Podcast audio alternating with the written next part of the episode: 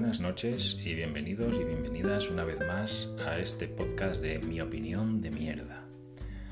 El día de hoy quiero opinar sobre las medidas que se están tomando para la desescalada, el desconfinamiento, eh, concretamente en España y concretamente en la comunidad donde yo resido, que es Castilla y León.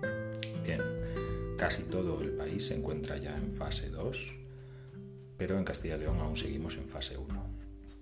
A mí esto me afecta como aficionado al ciclismo.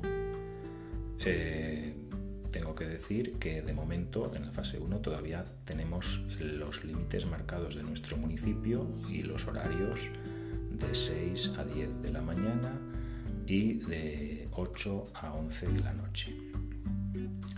Bien, mm, es un poco pintoresca la situación, ya que a los que practicamos este deporte en concreto y otros muchos, pues eh, nos hace sentir un poco como si estuviéramos eh, delinquiendo, como si estuviéramos haciendo una cosa gravísima. Tenemos que planear muy bien nuestras salidas para no salirnos de los límites municipales, etc.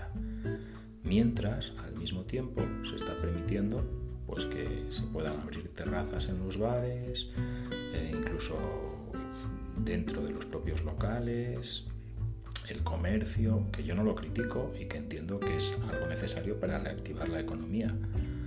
Pero mm, me parece muy desproporcionado que se penalice a unos mientras se dejen mm, muchas más eh, ventajas a otros.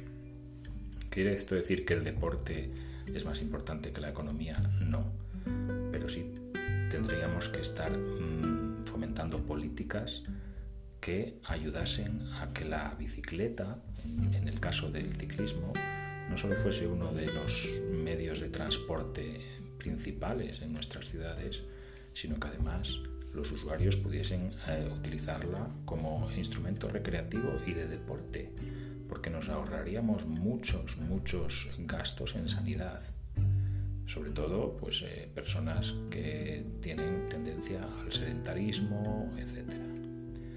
Pues bien, simplemente quería destacar esta peculiaridad de que en este momento eh, te puedes tomar una caña tranquilamente, bueno, tranquilamente, mm, respetando distancias, tomando medidas, mm, eh, pero bueno, puedes estar en una terraza sentado, cerca de gente, algún camarero te está atendiendo, etcétera, etcétera, pero eh, yo no puedo salir de mi municipio en la montaña donde apenas me voy a encontrar a nadie creo que el número de usuarios ciclistas, no solamente los federados, sino los que no estando federados practican el ciclismo, es lo suficientemente grande como que para que se tome en serio y se, y se legisle con un poquito más de sentido común. Esperemos que todo esto sea una simple anécdota, que pronto pase y que, y que bueno, pues que, estas eh, actuaciones se queden en el futuro, sobre todo repito e insisto en que la bicicleta como medio de transporte tiene que cobrar un protagonismo que hasta ahora no tiene